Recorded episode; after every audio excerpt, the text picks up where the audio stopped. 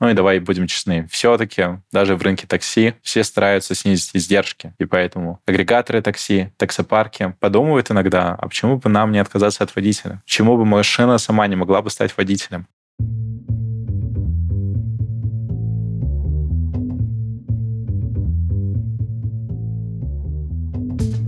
Привет, я Юра Агеев, и это 298 выпуск подкаста Make Sense. Вместе с гостями подкаста мы говорим о том, что играет важную роль при создании и развитии продуктов. Люди, идеи, деньги, инструменты и практики. И сегодня мой собеседник Максим Садонцев. Мы поговорим о том, как устроен бизнес в массовом сегменте такси. Обсудим разницу между рынками и моделями в России и за ее пределами. Историю, регуляцию и настоящее. Обсудим экономику и основные метрики. Поговорим о том, как работает типичный агрегатор, как работает B2B сторона рынка и более нишевые решения. И, конечно, поговорим о будущем индустрии. Подкаст выходит при поддержке конференции по менеджменту продуктов Product Sense. Наша следующая конференция состоится 5 и 6 сентября 2024 года в Москве. Билеты уже в продаже.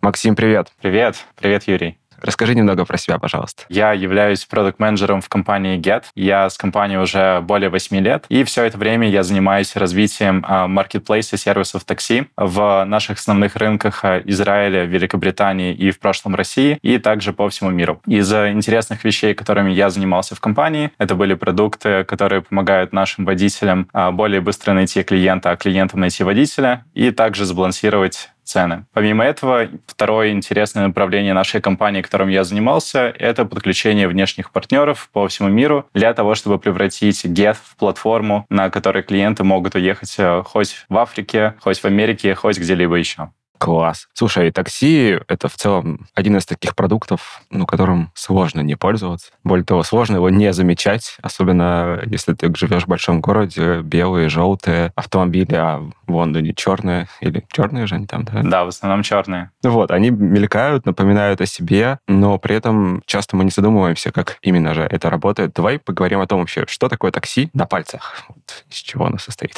С огромным удовольствием. А, давайте посмотрим на такси с самой главной цели, которую выполняет этот рынок. Эта цель — доставить пассажира из точки А в точку Б. Причем пассажир должен сидеть на условно заднем сидении, а не за рулем. Тем не менее, если мы подумаем чуть глубже, а что же такое рынок такси, особенно современный? Проще всего это понять, представив то, как таксопарки, которые, возможно, уже знакомы менее нам, чем нашим родителям, делают, и как процесс заказа такси происходил раньше. Давайте посмотрим на это по порядку. Во-первых, до появления приложений пользователи должны были либо совершить телефонный звонок в таксопарк, либо нажать на некую кнопку для заказа такси, либо, может быть, встретить диспетчера у какого-то крупного объекта, например, у вокзала, либо аэропорта. Выход в аэропорту в Турции, да. Сто процентов.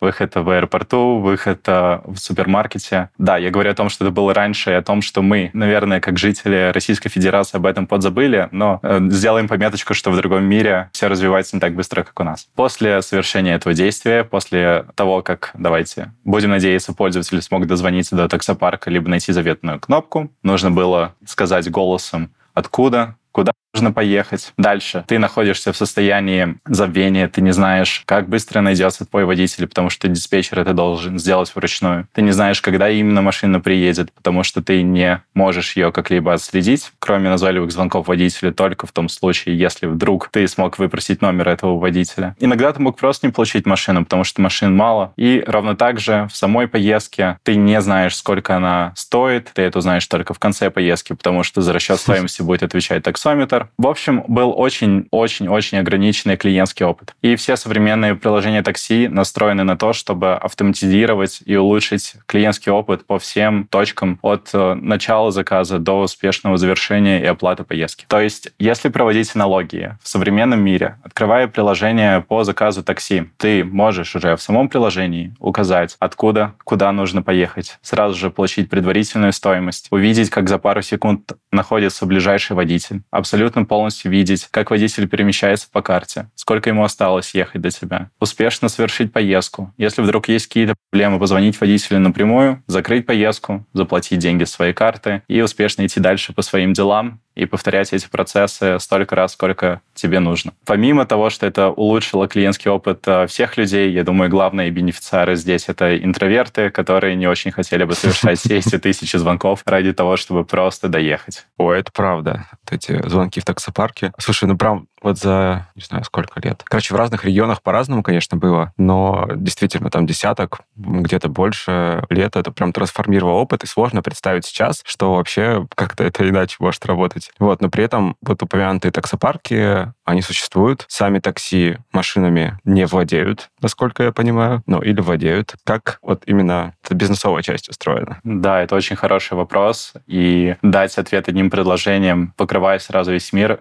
просто невозможно.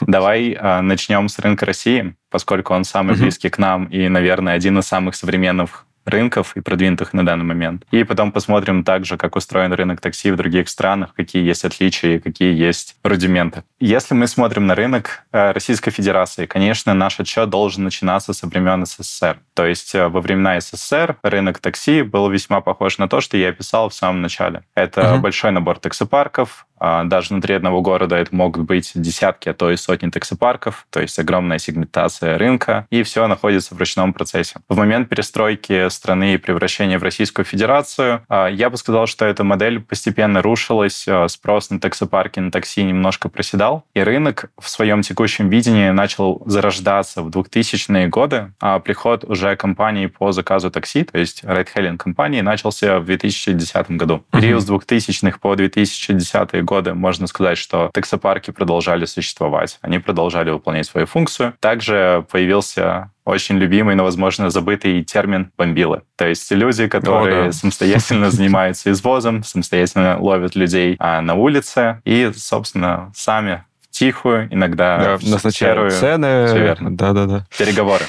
Переговорная модель стоимости поездки. Когда, если ты как а, пассажир также хороший продажник может доехать дешево. В некоторых случаях водитель тебя переторгует, и все-таки ты поедешь по его условиям. Тем не менее, трансформация рынка началась с 2010 года, с приходом сначала Яндекс Такси, далее в 2012 году появился Get, и в 2013 году на рынок пришел Uber. Все эти приложения позиционировались изначально как агрегаторы, агрегаторы водителей, и это ключевой момент. То есть с точки зрения сервиса для клиента, ты пользуешься приложением, приложение отвечает за то, чтобы найти максимально близкого водителя для тебя, чтобы ты мог уехать. Угу. Тем не менее, то, как построено взаимодействие агрегатора с водителями, это чаще всего не прямое взаимодействие и правда. Между агрегатором и водителем находятся таксопарки. А главной целью агрегаторов такси было сделать так, чтобы функция таксопарков свелась к операционно-обслуживающей функции для водителей. То есть таксопарк берет на себя функцию поиска автомобиля для водителя, обучения водителя, а взаиморасчета с самим водителем и также решения любых а, бытовых вопросов. При этом все, что касается mm. функции поиска водителя на поездку, тарификация конкретной поездки агрегатор берет на себя. А для чего? Главная цель а, забирания неких функций от таксопарка в агрегатор — это как раз отказ от сегментированности и объединение всех в общий пул, то есть повышение угу. плотности водителей внутри сервиса. Кто является главным бенефициаром этого объединения? Конечно же, клиент. Чем больше водителей, чем более унифицированный поиск водителя, тем больше шанс, что к тебе водитель приедет быстрее, и в конце концов, что ты этого водителя вообще найдешь. Ну и просто если водителей много, то и цены будут не очень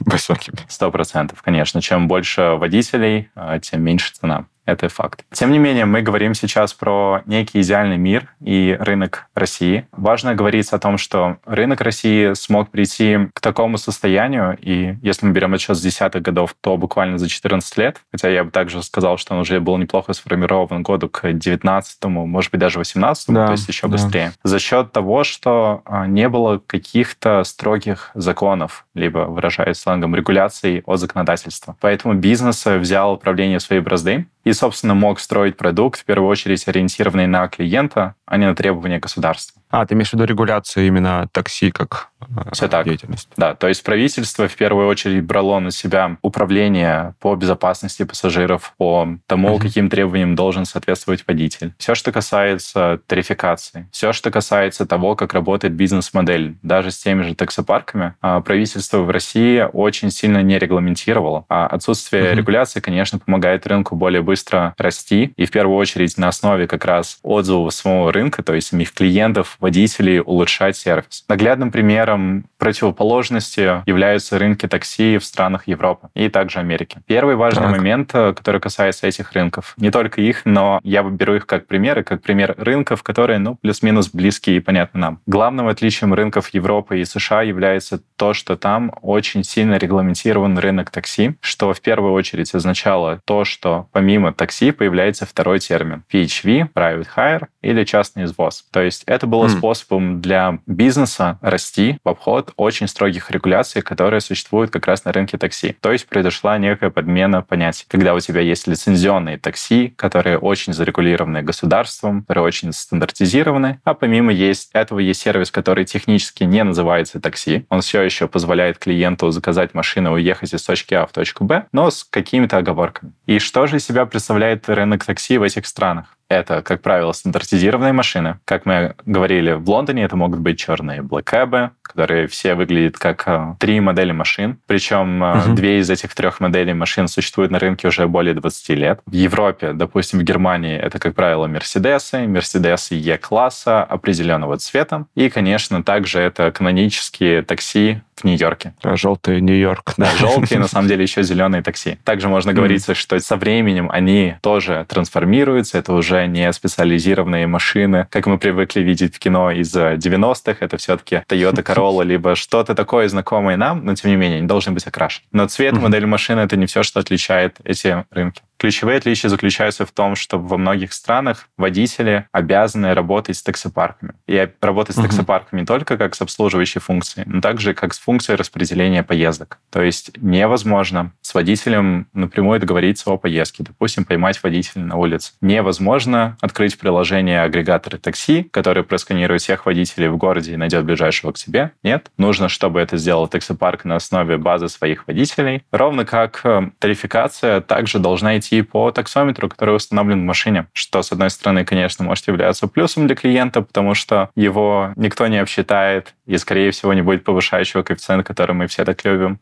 Но есть также большие минусы с этими таксометрами. Как я знаю, главный минус — это, конечно, высокая стоимость. А с другой стороны, это как раз невозможность а, точно знать заранее, за сколько денег ты ну, приедешь. Да, да. Следующий как раз рынок, который появился, о котором я говорил, это private hire. И можно сказать, что то, что называется частным извозом в Европе, это то, что называется рынком такси в России. Как раз потому, что оба рынка развивались без очень строгих регуляций со стороны правительства и смогли прийти к той форме, когда этим сервисом реально приятно пользоваться клиенту, когда сервис ориентирован на клиента и когда у компании есть возможность э, а, все делать для рынка. То есть сделать для рынка ценообразование, которое необходимо, строить работу напрямую с водителями, как минимум в рамках поиска, и также использовать машины, которые, правда, существуют в городе. Не нужно закупать конкретную машину, которая соответствует каким-то требованиям 10, 20, 30 лет назад сформированным. Ты просто берешь Toyota Prius, текущую модель, которая доступна в любом дилерском центре, или в России это могут быть Kia, Hyundai, либо китайские модели машин на данный момент, и они могут сразу стать такси, что очень сильно снижает издержки. И главным преимуществом всего этого, квинтэссенция, это надежность вывоза, доступность сервиса и низкая стоимость для клиентов в сравнении с лицензионными такси.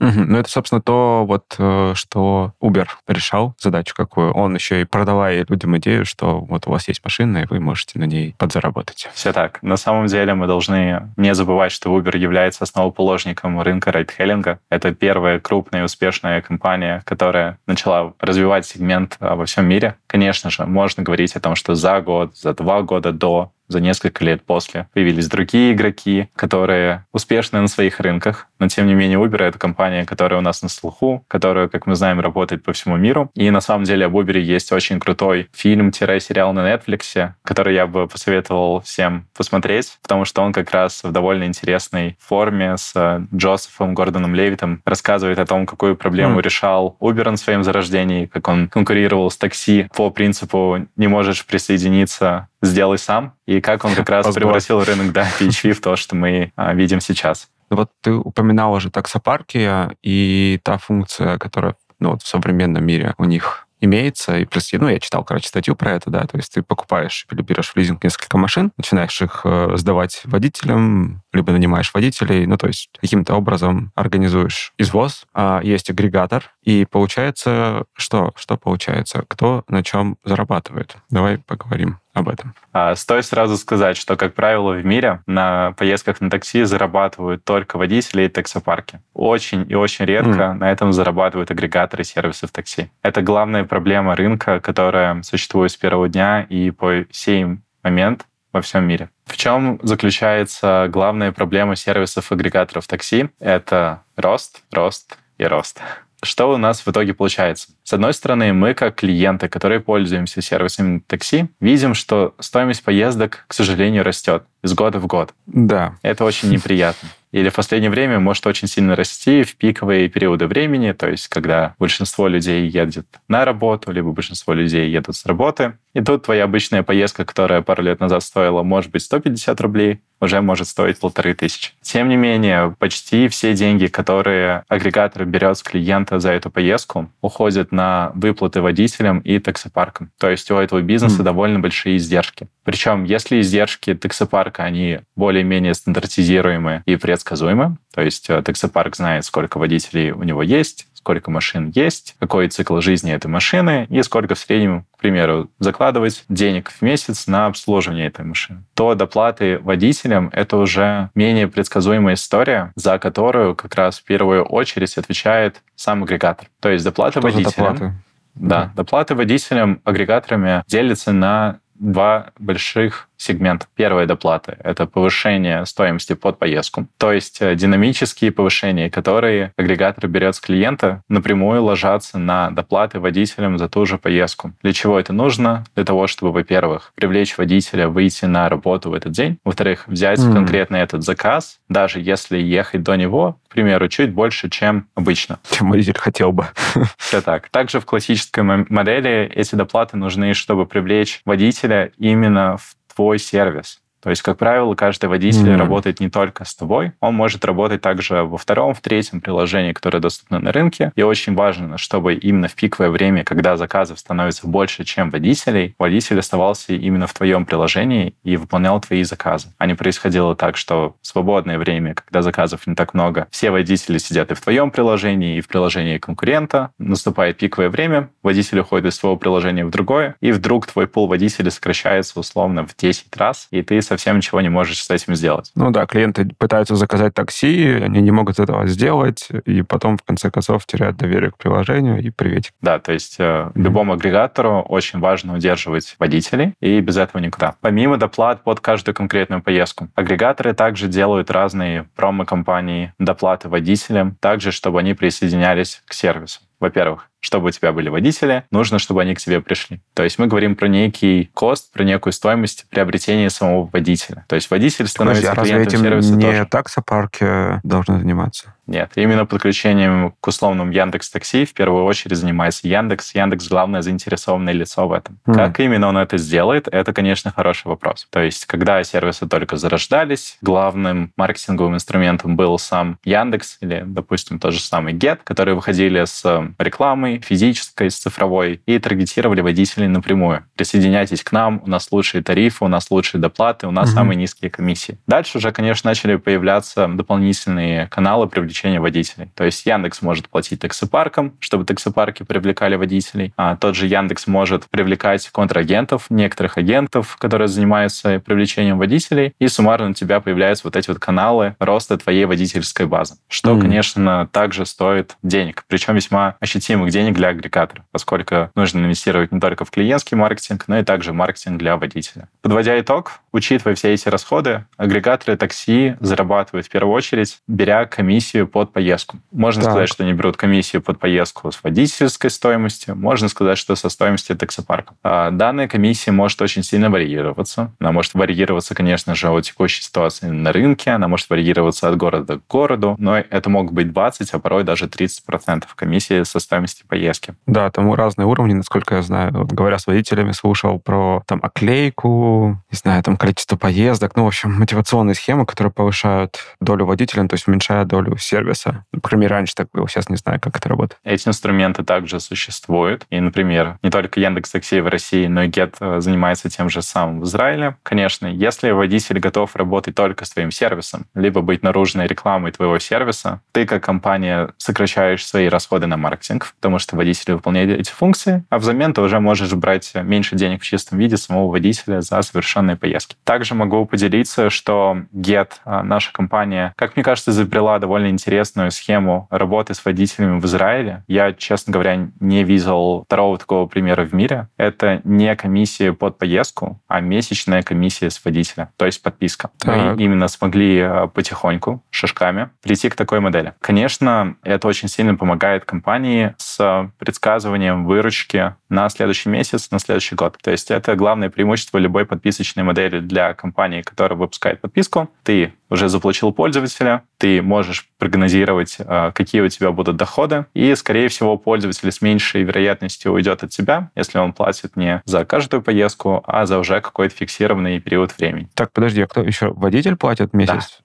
подписку? Да. А можешь пояснить, как это работает? Водитель, подключаясь к нашему так. сервису, выбирает один из планов подписки. Каждый план подписки ага включает в себя некий набор поездок, которые включены в эту подписку. А, например, если это базовая подписка, то у тебя может быть X поездок в месяц без комиссии под поездку. Если у тебя максимальный план подписки, то все поездки, которые ты совершишь, не будут облагаться какой-либо комиссией. Помимо этого, каждый из планов подписки дает тебе доступ к каким-то фичам, которыми ты как водитель можешь пользоваться. Например, mm. приоритизация в поиске машины. Например, доступ к фиче, которая позволяет тебе получать поездки по направлению к твоему дому. И многие другие фичи, о которых я сейчас не буду говорить. То есть мы смогли построить и правда подписочную модель для водителя. Для нас это большой плюс, потому что мы заранее знаем, сколько активных водителей у нас на подписке, на каждом плане. Наша цель, конечно, это пересаживать большее количество водителей на максимальный план, поскольку он стоит дороже всего. С другой стороны, поскольку водитель платит фиксированную стоимость за подписку в месяц, он также знает, какой минимум поездок он должен совершить, чтобы окупить эту подписку. Mm. Поэтому это также является инструментом мотивации водителя на выполнение заказов. И важно говориться, что рынок Израиля как раз это один из тех рынков, те такси называются такси, и он очень сильно зарегламентирован, и правительство нам говорит, а-та-та, мы не можем никак влиять на стоимость каждой конкретной поездки. То есть мы не можем mm. использовать повышающие коэффициенты для баланса маркетплейса, для баланса спроса и предложения. Mm, и предложения, да, да. да. Слушай, а вот такая модель в случае, ну, то есть первое, что приходит в голову, да, если говорить про Россию, если у тебя есть как раз повышающий коэффициент, то, кажется, с подпиской тут может и не сработать история. Тогда потенциально на коэффициентах ты больше сможешь заработать. Все так. А, я думаю, что эта история не сработала бы в формате или-или, но она могла бы угу. сработать в формате и при необходимости. Но тут важно держать в голове, угу. что ты не хочешь создавать слишком сложную финансовую модель для водителя. Потому что, в конце угу. концов, важно понимать, что водитель — это довольно незащищенная персона в сервисе такси. Водитель нет фиксированной зарплаты, как чего-то, к чему мы привыкли. Водитель должен сам выстраивать свою работу так, чтобы зарабатывать достаточное количество денег по минимуму, либо по необходимому числу для себя. И если у водителя получается такая история, что с одной стороны, сегодня есть повышающие коэффициенты, завтра их нет, он не может предсказать, сколько денег он заработает за день. Так помимо этого, ему еще нужно делить стоимость подписки, которая будет давать ему какие-нибудь фишки, к примеру, на то количество поездок, которые он совершит. Так еще пытаться просчитать, а сколько денег мне принесет каждая подписка, каждый из уровней подписки. Это станет слишком сложно. Поэтому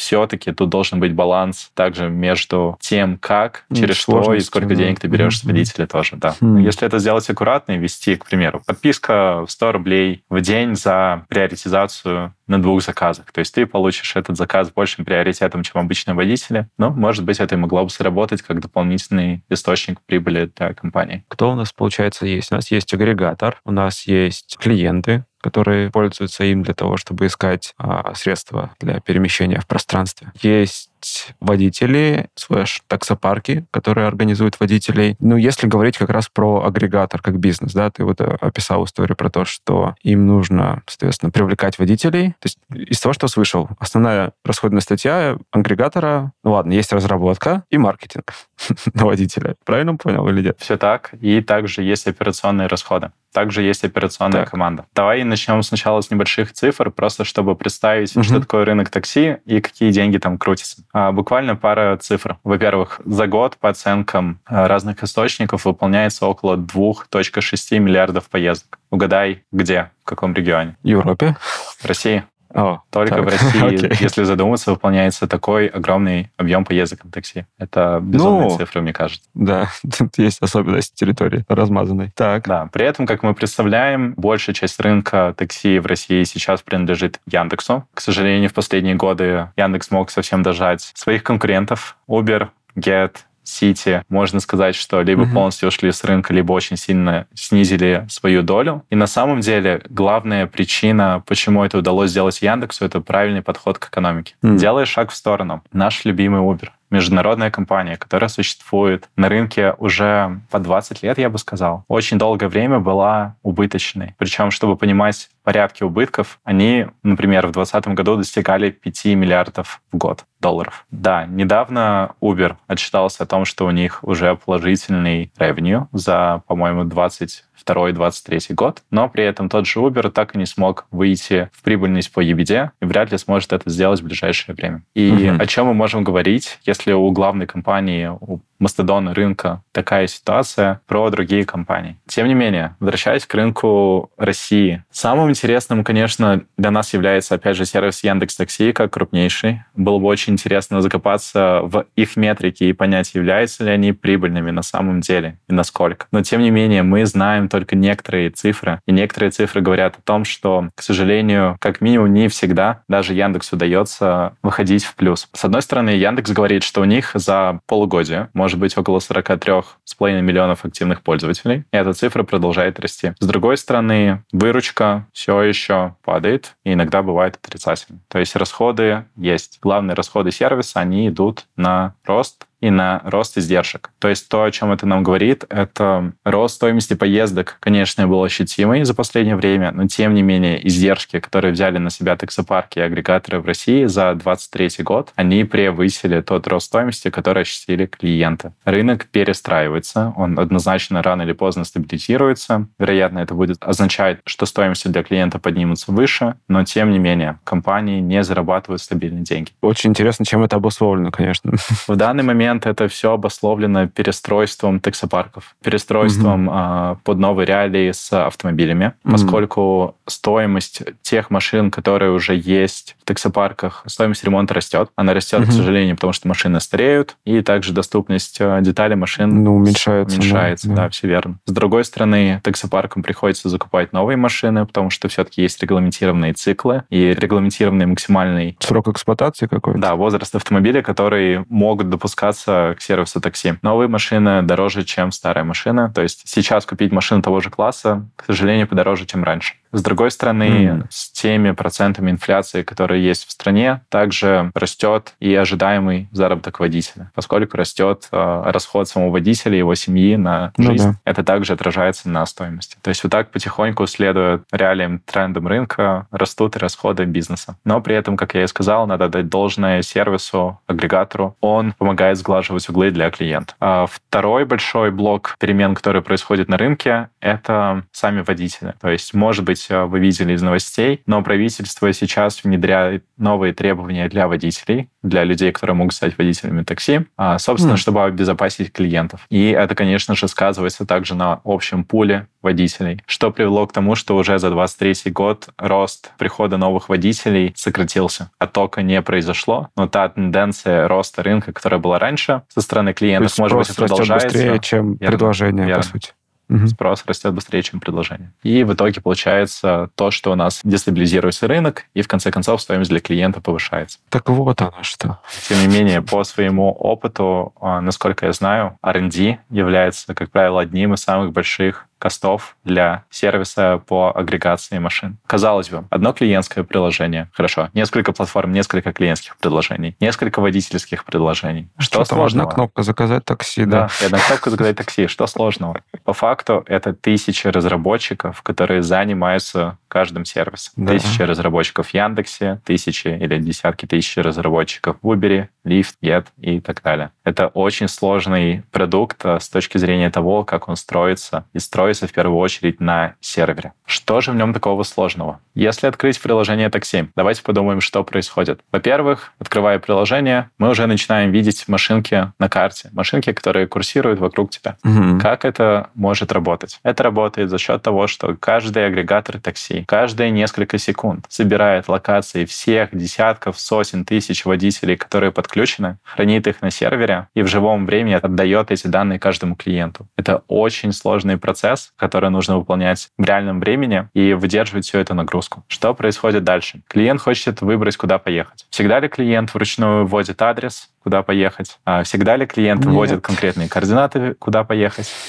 Все немножко более умно. С одной стороны, внутри каждого приложения крутится некая ML-модель, некий машин learning, который предлагает клиенту адрес, куда он, скорее всего, хочет поехать либо несколько адресов. А еще он помнит, откуда ты уезжал. Он говорит, вы последний раз выезжали отсюда, наверное, вы сегодня хотите поехать отсюда, и, возможно, даже вот туда. Все так. То есть уже первая умная вещь, с которой мы сталкиваемся, это ML, которая обрабатывает твою историю поездок и предполагает, куда ты хочешь поехать поиск адреса. Казалось бы, что сложного, но тем не менее, каждый раз, когда мы нажимаем на клавиатуре кнопку с новой буквой, эта информация mm-hmm. идет на сервер, и сервер ищет адрес, который соответствует этим буквам, твоим любимым адресам, и также выстраивает рекомендации. Хорошо. Мы ввели адрес. Что у нас дальше? Мы видим списки доступных сервисов. Эконом, комфорт, комфорт плюс, ультима сервисы и так далее. Сервер должен понять, какие из этих классов тарифов доступны на данный момент времени. Оценить, где находятся машины, сколько их, какая вероятность, что ты как клиент въедешь, и подсветить, Время что доступно. ожидания, стоимость. О-о-о. Все верно. Подсчитать время ожидания, опять же, используя довольно сложные алгоритмы, подсчитать стоимость, учитывая не только твою поездку, но всех клиентов, которые вокруг, всех клиентов, которые недавно в этой зоне заказали поездку, так еще и то, сколько водителей поблизости, каких они статусах, с какой вероятностью они смогут взять именно твой заказ, потому что у каждого водителя так или иначе формируется профиль предпочитаемых поездок, потом наложить mm. это на тарифную сетку, посчитать, сколько нужно взять денег сверху, чтобы увеличить шанс взятия твоего заказа, и после этого отобразить эту стоимость тебе. И сделать это все менее чем за секунду. Да, вот это вот очень интересный момент, когда ожидания настолько уже завышены от приложения такси, ну вот как пользователь, да, что если я жду там дольше нескольких секунд, я какой-то что ты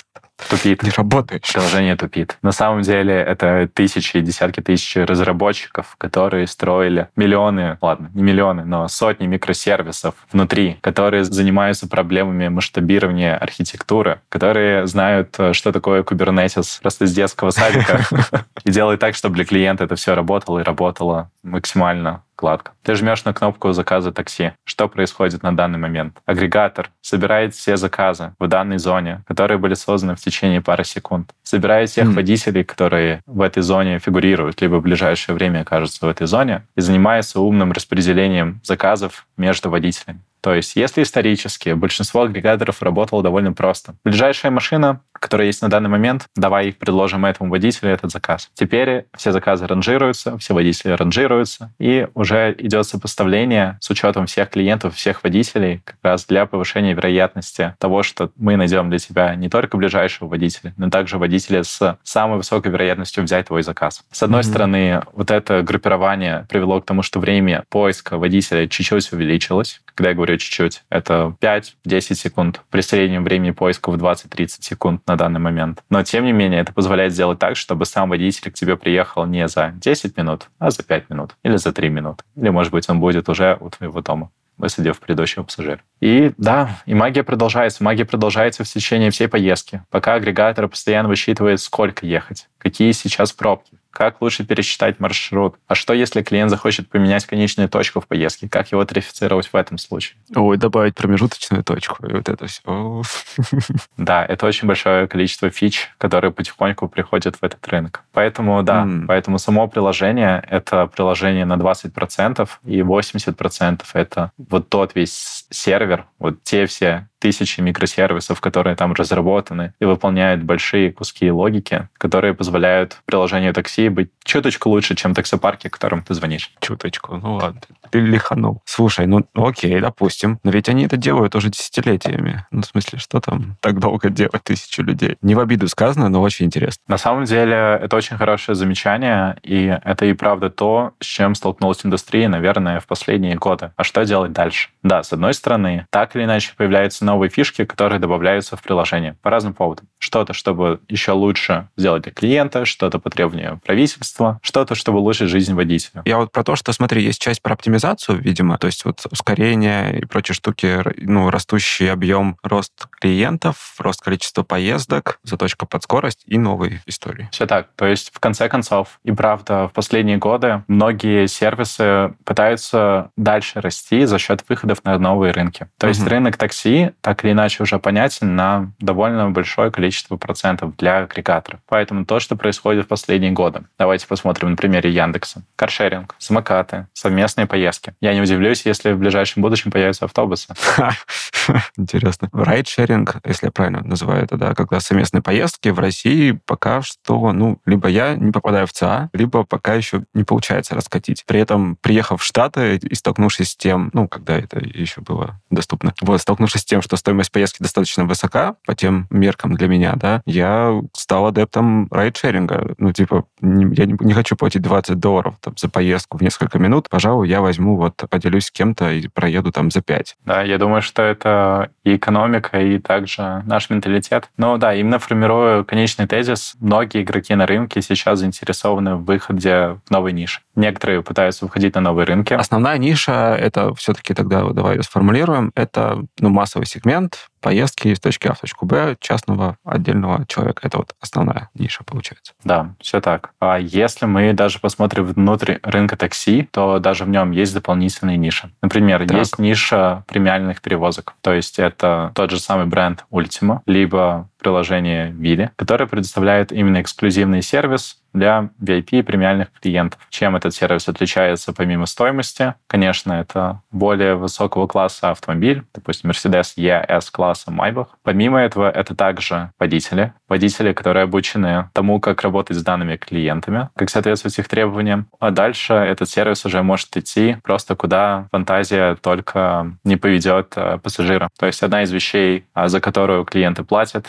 это возможность использовать водителя, ну, можно сказать, как персонального ассистента. То есть, опять же, мы начали с того, что такое сервис такси, поездка из точки А в точку Б. А как насчет того, чтобы арендовать машину в такси на день, на неделю, на поездку в другой город? Это все доступно mm-hmm. в премиальном сервисе. Другая большая ниша, которая существует на рынке такси, это трансферы в из аэропорта. Причем, что примечательно, эта ниша не так сильно развита в Российской Федерации. При этом в других По странах... трансферами ты имеешь в виду, ну вот именно какие-то договорные истории заранее? Или все-таки вот входит ли в эту нишу заказ такси в аэропорту и из аэропорта? Ну и туда. В эту нишу входит заказ машины, причем, как правило, угу. это будет специализированная машина с большей вместимостью и специализированный угу. сервис по твоей встрече в аэропорту, когда, в отличие от того, что доступно, к примеру, сейчас в агрегаторах такси, ты должен сам с чемоданами выйти из терминала, найти свой автомобиль, и уже там тебе поможет водитель. Как правило, сервис э, трансфера включает в себя факт того, что водитель зайдет в сам терминал аэропорта,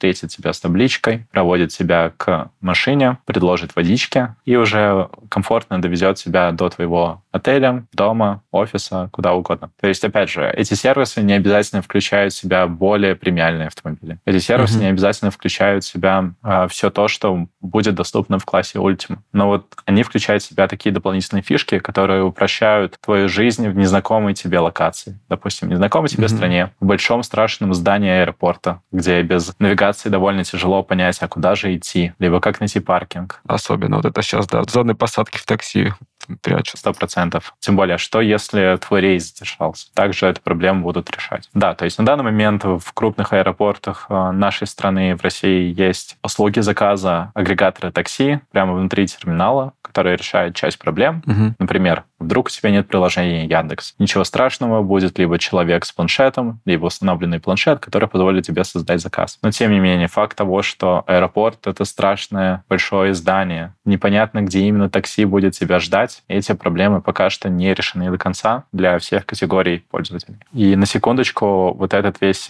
рынок командировок, бизнес-тревела, он оценивается в мире на 1 триллион долларов. То есть это большая ниша сама Ох. по себе в первую очередь состоящая из э, сотрудников крупных, может быть, и не крупных корпораций, которые довольно часто, довольно активно ездят в командировки. Конечно же, если мы говорим про американский рынок, то это, как правило, командировки внутри страны. Если мы говорим про Европу, Азию, то это чаще поездки в другие страны для того, чтобы встретиться с клиентом, посетить офис своей компании и, собственно, решить дела. И когда ты едешь в командировку, и твоя голова занята делами, бизнесом, ты не хочешь думать также о том, а как же мне заказать чертову такси в другой стране так еще и когда у меня нет сим-карты, когда у меня, может быть, не работает карта, когда я устал после перелета. Для этого существует вот эта ниша перевозок. Давай уточним, все-таки это ниша именно связанная вот с трансферами, или это история про B2B такси, когда у тебя компания с такси напрямую заключает какой-то договор? Однозначно есть пересечение, то есть большая часть mm-hmm. трансферов выполняется в корпоративном сегменте, но также mm-hmm. есть и возможность заказать частный трансфер. Наверное, трансферы, okay. которые мы можем ближе всего приравнять к частному частным это трансферы до отеля. К примеру, mm-hmm. мы зашли на какой-то сайт, забронировали себе отель в другой стране, в той же Турции, и, собственно, эта платформа может предложить а, также забронировать себе трансфер. Но я не могу сказать, что я в данный момент времени выступаю как а, корпоративное лицо. Я все-таки частный клиент, который могу себе забронировать трансфер и получить сопоставимый сервис. Когда я прилечу, к примеру, в Анталию, меня в Анталии в аэропорту будет ждать человек с табличкой с моим именем и довезет меня до моего отеля. Кстати, это стоит не так дорого и может быть а, сильно удобнее, чем обычный автобусный трансфер, который идет в пакете. Большой лайфхак. Слушай, ну вот, кстати, тоже опыт турецкий, конечно. Трансферы часто бывают дешевле такси почему-то. Они не являются такси и, собственно, не подчиняются турецким регуляциям рынка такси и также могут делать свою тарификацию, ну, которая в первую очередь исходит из издержек бизнеса и жадности самой компании. Mm, что еще за сегменты есть рынка? А, мы немножко затронули корпоративный сектор, и это, конечно, mm-hmm. отдельная большая ниша. Ведь сервисом такси хотят пользоваться не только частные клиенты, но также компании, а точнее сотрудники компаний. В этой нише, как ни странно, все очень и очень запутано во всем мире. Все очень сложно. В первую очередь э, так случается потому, что все крупные агрегаторы такси не строят свои продукты которые удовлетворяют требованиям крупных корпоративных клиентов. Поэтому, беря так. корпоративный сегмент, мы можем его условно разделить на две части. Первое — это малый и средний бизнес, SME, SMB, и дальше как, у нас как идет уже потребитель этого сервиса. А, в целом. Я думаю, в целом мы можем взять mm-hmm. компании, которые существуют, и условно их разбить. К примеру, mm-hmm. если в компании по американским стандартам до 250 сотрудников ты компания типа SMB, если больше сотрудников, то ты уже считаешься enterprise. И что у нас получается дальше? Если это маленькая компания, у тебя, скорее всего, не так много вертикалей, деталей и не так много функций по администрированию и управлению. И в mm. целом твои сотрудники могут пользоваться агрегатором такси, ну, примерно как частный клиент. Может быть, единственное требование, которое есть у тебя, как у компании, это, пожалуйста, присылайте мне чек на оплату всех поездок в конце месяца. А там уже с самими поездками сотрудники разберутся. Тем не менее, во всем мире, как и в России, есть большое количество крупных компаний. Что это в России? Допустим, государственный сектор, крупные сети по ритейлу, крупные операторы связи и все-все-все, у которых тысячи и больше сотрудников. И у таких компаний есть свои боли, которые большинством агрегаторов такси не решаются напрямую. Причем, что примечательно, эти боли напрямую не связаны с тем, как доехать из точки А в точку Б, а как эффективно организовать свою бизнес-структуру внутри сервиса агрегатора такси. Чтобы бюджет контролировать, видимо. Абсолютно. Как человек из HR-департамента может убедиться, что у всех тысяч сотрудников компании есть доступ к сервису такси? Как убедиться, что только у тех сотрудников, у которых есть разрешение на поездки, оно применяется к сервису? Как убедиться, что сотрудники не тратят больше денег? Чем нужно, чем можно. Кто-то не злоупотребляет э, комфорт плюсом в своих поездках. Если комфорт плюс, это не так страшно. А что если премиум на Майбахе?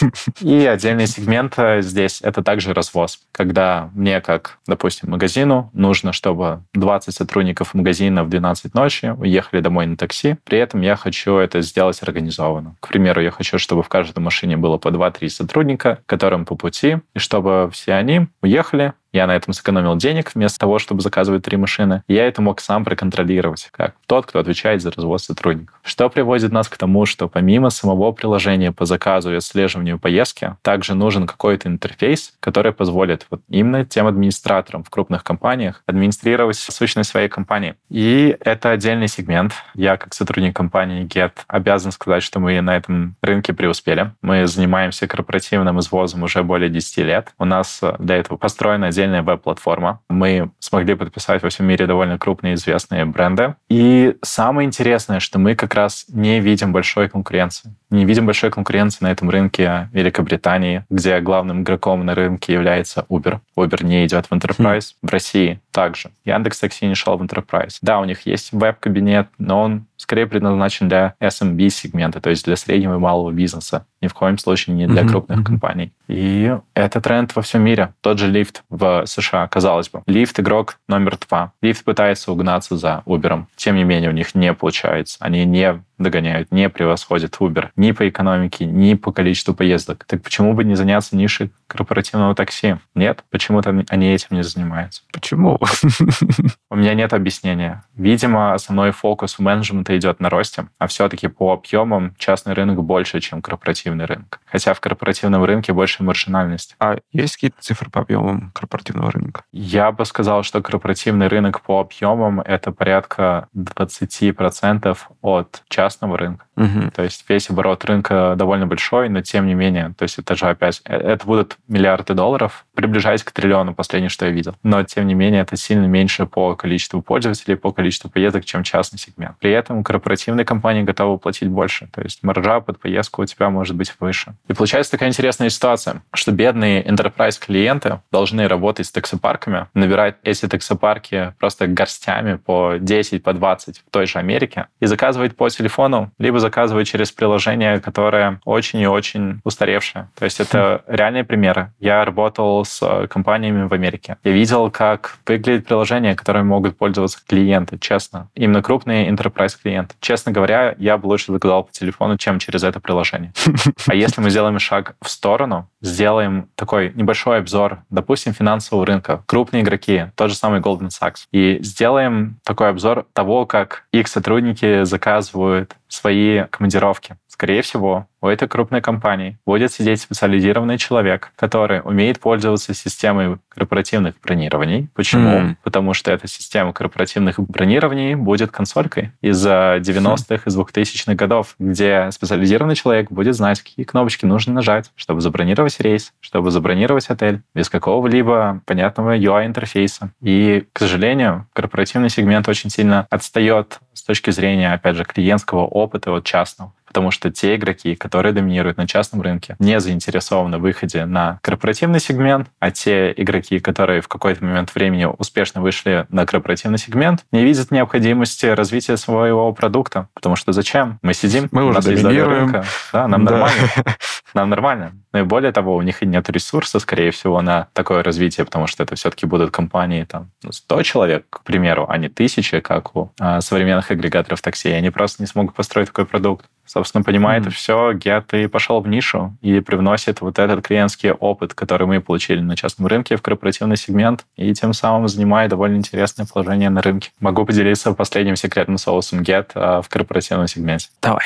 Нам нужно откинуться и оказаться в 2018 году. Это прекрасное время для Get Великобритании, когда Get является одним из лидирующих приложений для заказа блэкэбов, лицензионных такси в Англии. Но помимо этого существует вот эта ниша PHV, в которой Get не участвует, в которой Get не работать напрямую с водителями. Почему? Потому что мы знаем, что эта ниша весьма убыточная, Uber вливает довольно большое количество денег, и мы не хотим там быть. Но мы видим запрос от наших корпоративных клиентов на то, что они также хотят пользоваться PHV-транспортом, помимо такси. Почему? Потому что так, есть специфический давай запрос. расшифровку, это private hire. Да. да PH. Это private hire, частный извоз. Та ниша, mm-hmm. которая подешевле и более доступна для масс-сегмента Великобритании, чем лицензионные такси. И мы видим такой запрос от клиентов, что порой для какого-то развоза сотрудников, также для долгих путешествий. Им хочется пользоваться также частным извозом. Мы понимаем, для нас это возможность, с одной стороны. С другой стороны, для нас это проблема, потому что выйти на этот рынок — это сжечь миллиарды долларов для того, чтобы отжать mm-hmm. себе долю рынка, и чтобы водитель потом искался не 20 минут, а 5 минут. У нас родилась модель. Давайте компания будет не конкурентом, а партнером. Так началась история для компании Get под названием Ride Exchange, когда наша компания переходит из разряда конкурентов в разряд партнеров с другими игроками на рынке. Собственно, эта история бьется на два интересных направления, на коммерческое и на продуктовое. Я, являюсь продукт-менеджером, чуть меньше буду рассказывать про коммерческие детали. Давайте скажем так, общими чертами. Мы идем к другим компаниям на рынке, причем неважно в какой стране, и говорим, ребят, смотрите, вы почему-то не занимаетесь корпоративным сегментом. Они нам чаще всего говорят, да, интересно, но у нас другие приоритеты. Мы говорим, ребят, без проблем, у нас есть команда, у нас есть продукт, у нас есть знания, у вас есть водители. Давайте сделаем это вместе. Uh-huh. И примерно на таких условиях любой конкурент на рынке потенциально может стать нашим партнером. Занимаясь этим с 2018 года, мы, с одной стороны, смогли подключить э, более тысячи таксопарков, которые все еще существуют в Великобритании. Почему таксопарки, зачем они там нужны, кто ими пользуется? На самом деле таксопарки Великобритании довольно хорошо сегментировались от Uber за счет того, что дают чуть более премиальный сервис, чуть более дорогой сервис для корпоративных клиентов. Поэтому это для нас история win-win. Мы этим mm-hmm. таксопаркам даем корпоративных клиентов, которых они любят. Мы даем корпоративным клиентам нашу современную платформу. Эти таксопарки вывозят этих клиентов, зарабатывают с этого деньги, мы берем комиссию с поездок. К этой платформе мы смогли подключить и райдхелинг компании Великобритании. К счастью или к сожалению, не Uber. А, говорю к счастью, потому что Uber тут решил с нами поконкурировать на рынке блэкэбов в конце прошлого года, поэтому посмотрим, как оно все пойдет. Но, тем не менее, топ-2, топ-3 на этом рынке также являются нашими партнерами. И они закрывают нишу уже супер дешевых поездок также для корпоративных клиентов. Поэтому за счет того, что мы интегрируем компании, и клиенты могут внутри нашего приложения все так же настроить свою корпоративную сущность, всех сотрудников, ограничить их. Сами сотрудники могут выбрать, по какому сервису они хотят поехать. Также указать, откуда куда, видеть оценочную стоимость и в конце концов доехать. Мы создаем ценностное предложение, и мы зарабатываем деньги и себе, и нашим поставщикам. Это первый из примеров того, как э, компания Get смогла на рынке Великобритании построить уникальный продукт и тем самым довольно хорошо утвердиться в нише корпоративного сегмента за счет того, что мы даем клиентам то, что они хотят, и то, что не дает никто другой. То есть это и агрегация, mm-hmm. и современный а, UX, ну и, собственно, выбор по всей стране любого типа сервиса. Лицензионное такси без проблем. У нас есть наши водители, их много. Мы одна из лидирующих компаний на этом рынке. Частный извоз чуть-чуть попремиальнее, без проблем. У нас есть тысячи таксопарков, в том числе те, которые ваша компания любит и использует на данный момент. Либо другие, если вас чем-то не устраивают ваши таксопарки. Если вам нужна дешевая поездка через райдхейлинг, а как Uber, пожалуйста, у нас также есть партнеры, пользуйтесь. И это было интересным началом, и это был проект, который длился для нас э, порядка трех лет для того, чтобы мы построили POC, запустили, сделали его готовым к запуску enterprise клиентов а, небольшой инсайт. Enterprise клиенты очень любят POC. Им очень нужно сразу готовое решение, которое соответствует всех их требованиям. Так, давай расшифруй POC. Пардон. POC — Proof of Concept. То есть это а, некий окей. концепт, это некий продукт, который создан только для того, чтобы доказать свою жизнеспособность в самом ключевом смысле. При этом, mm-hmm. если мы возьмем сервис такси, к примеру, POC можно было бы назвать возможность там, сделать заказ из точки А в точку Б, и чтобы к тебе приехал водитель. Ты выполнил ну, основную вот задачу с водителем, да. да.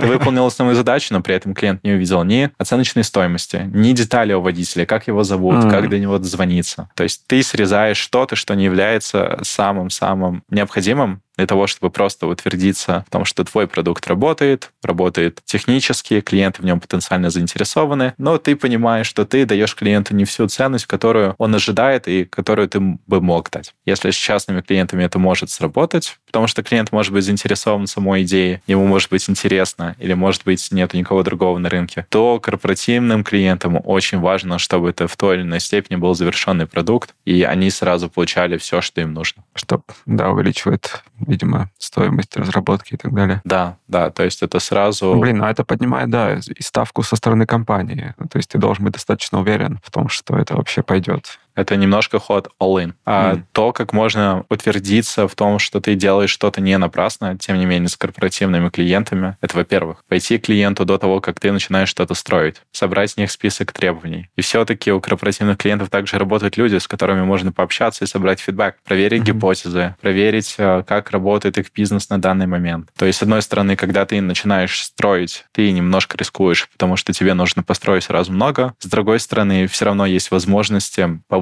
уверенность в том, что ты строишь за счет предварительной валидации, но уже с корпоративным сектором. Ну и, собственно, немножко развивая вот эту историю Red Exchange, э, того, как э, мы дальше с ней шли по миру. Мы смогли mm-hmm как раз подключить, заинтегрировать поставщиков услуг и по Европе, и в Америке, и в Среднем и Дальнем Востоке, и построить вот как раз некую платформу, которая позволяет клиенту как минимум ехать в командировку и совершить свой долгожданный трансфер из аэропорта до отеля во многих уголках мира. При этом я делаю акцент а, именно на трансферах, потому что выходить с такой моделью именно на внутренний рынок каждой страны, это все еще довольно сложно. Почему? Маркетинг. Маркетинг mm-hmm. и адаптация под требования каждого конкретного рынка. Это все еще стоит денег для компании, а наша компания в этом не заинтересована на данный момент, поэтому мы оперируем именно в рамках рынка бизнес-трансферов по всем этим угу. странам. Слушай, ну вот окей, про B2B сторону поговорили, давай еще разок вернемся к B2C и к тем моделям, которые мы не проговорили, но вот пример модели — это InDrive, да, история про то, что ну, в каком-то смысле они попытались перевернуть идею агрегатора, да, отпустить контроль над ценами и дать возможность там людям договариваться самостоятельно. Людям — это водителям и пассажирам. Что получилось, не получилось у этого? Да, на самом деле надо дать должное компании. Это очень интересная модель. При этом, если мы вспомним начало рассказа и 2000-е годы, то угу. можно провести небольшие параллели между тем, как работал рынок такси тогда, и тем, что построил InDrive. То есть раньше клиент-водитель могли сами договариваться о стоимости поездки. Дальше с приходом агрегаторов эта возможность ушла, потому что агрегаторы начали диктовать сами стоимость каждой конкретной поездки для клиента, и для водителя, то есть централизовали это. Поэтому с точки зрения маркетинга, как мне кажется, это очень интересная история поскольку они возвращают как раз что-то забытое и делают что-то иначе, чем все. Угу. Насколько я знаю, это единственное, либо буквально там 2-3 приложения на всем мировом рынке, которые позволяют это делать. Я боюсь говорить со стопроцентной уверенностью, потому что я не знаю всю подноготную и все детали данной компании, но что я знаю? С одной стороны, с данной моделью для городских поездок у компании не вышло занять какого-либо большого процента на каком-либо из рынков. По mm-hmm. крайней мере, из развитых рынков точно. Да, то есть InDrive, а, насколько я знаю, был на рынке России, активно представлен на рынке Казахстана и сейчас активно занимается выходом на рынки Южной Америки. При этом ни на одном из этих рынков насколько я знаю, компания не смогла добиться какой-либо высокой доли. Но она заняла свой сегмент. К так, примеру, какой? на рынке России компания вряд ли занимала больше 10% в те времена, когда на рынке также присутствовали Яндекс, Uber, City, Get. В чем плюсы и минусы данной модели? С одной стороны, насколько я знаю, клиентам и правда получается уехать дешевле. С другой стороны, с данной моделью у InDrive не получилось привлечь достаточно большого количества водителей и построить достаточно эффективно быстрое распределение заказов между водителями. То есть в итоге mm шанс, что ты найдешь водителя, и шанс, что ты найдешь водителя так же быстро, как в настоящем агрегаторе, падает. Поэтому, если у тебя есть запрос уехать подешевле, то InDrive вполне себе годится для того, чтобы твою проблему решить. Но также ты должен mm-hmm. быть готов к тому, что если ты платишь меньше денег за поездку, то и выше шанс... Дальше ждешь. Да, выше шанс, что ты даже не найдешь а, водителя. Одна из ключевых метрик на рынке такси — это то, что называется GC, либо GCR, то есть Gross Completion Rate, на русском языке процент успешно выполненных поездок от всех созданных заказов клиентами. То есть каждый агрегатор отслеживает из тысячи поездок, созданных клиентами, какой процент вывезен. То есть мы нашли водителя, клиента устроил водитель, и поездка состоялась до необходимой точки Б. При этом, если мы говорим про традиционные агрегаторы такси, процент успешно выполненных поездок, как правило, варьируется по всему миру от 60 до 80 процентов. Угу. Если задуматься, чаще всего во всем мире эта цифра ближе к 60 процентам. Ну, то есть это речь о том, что человек создал заказ, посмотрел на время ожидания, может быть, на машину, и такой, не, ладно, cancel. Да, все верно. То есть клиент создал заказ, mm-hmm. и именно с того момента, как ты нажимаешь на кнопку «Заказать», дальше что-то может пойти не так. Машина Так. может не найтись, машина может тебе не подойти, может не подойти время Мгм. подачи, либо что-то может произойти даже с продуктом, когда вдруг машина назначилась, клиент ее не видит, водитель приезжает и отменяет поездку. То есть есть большое количество сценариев, почему поездка может быть неуспешной. И, собственно говоря, об этой метрике боюсь, что с той моделью, которая была у InDrive, процент был бы ближе к 30-40%. М, Но при этом нужно отдать должное компании. То, что основной сегмент, который она смогла найти для себя и занять, и сделать так, что компания зарабатывает на нем деньги, это сегмент межгородских поездок. Это могут Мгм. быть как поездки на частном транспорте, а я и водитель, так и некий райдшеринг, то есть я, кто-то еще и водитель, так и крупные автобусы. И, насколько я знаю, это лидирующее решение на рынке Казахстана. а Что-то вроде организации попутных перевозок, получается.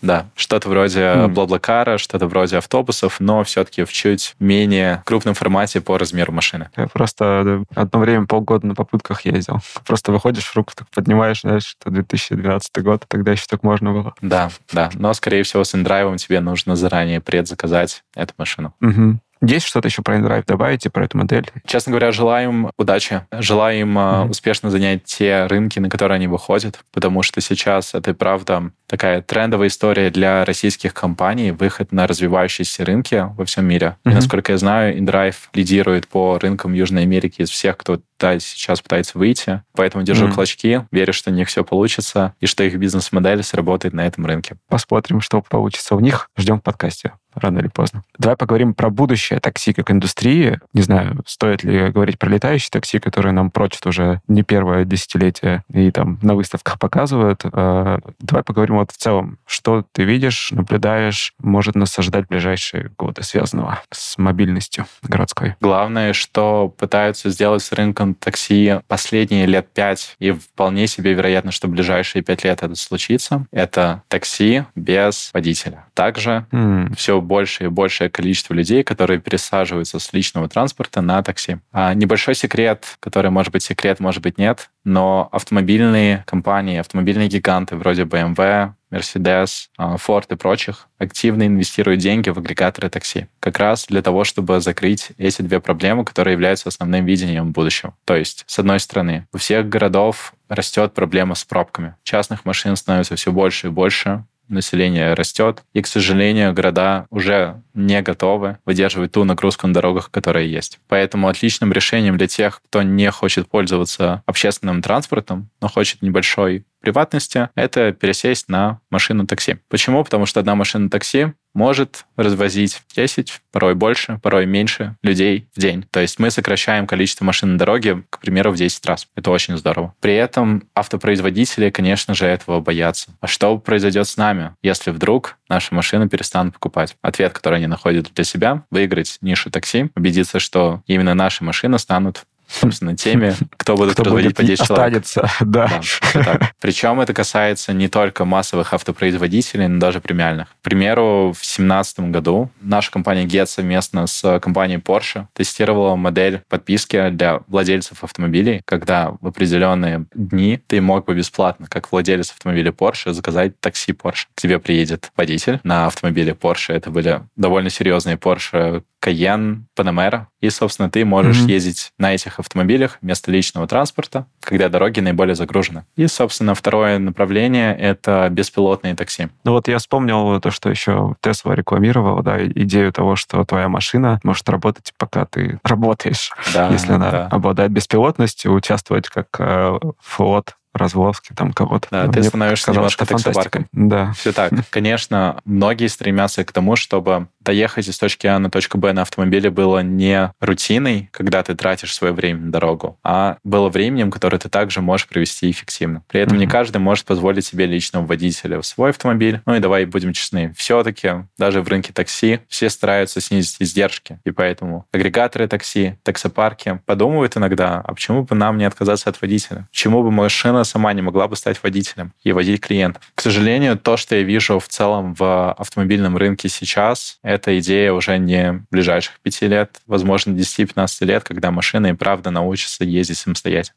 Водители Мгм. никуда не денутся в ближайшие годы. Многие компании, которые занимаются автопилотами сейчас, важно понимать, это компании, которые в первую очередь исторически занимались софтом, а не физическим бизнесом, некими сервисами, веб-сайтами и прочим. Поэтому компании столкнулись с очень большими проблемами реального мира, где все не идеально, где у тебя не только какой-то баг в веб-сайте, который ты можешь исправить, а где у тебя не идеальная разметка, дождь, снег, люди перебегают трафик, дорогу. Все верно, непредсказуемые да. участники трафика. Поэтому, судя по тем тенденциям, которые сейчас идут в автомобильном рынке, где многие компании отказываются от идеи автопилота, сдвигают сроки. Даже Tesla, которая активнее всех продвигает свой продвинутый круиз-контроль под брендом автопилот, попадает на судебные иски. Я не ожидаю, что даже такси смогут стать беспилотными. Да, мы знаем, что даже Яндекс уже активно тестирует свои беспилотные такси в одном из районов Москвы. Но тем не менее важно понимать, что это очень ограниченный по зоне действия пилот. Это испытания, и это все еще один район одного города. То, когда это сможет... где еще?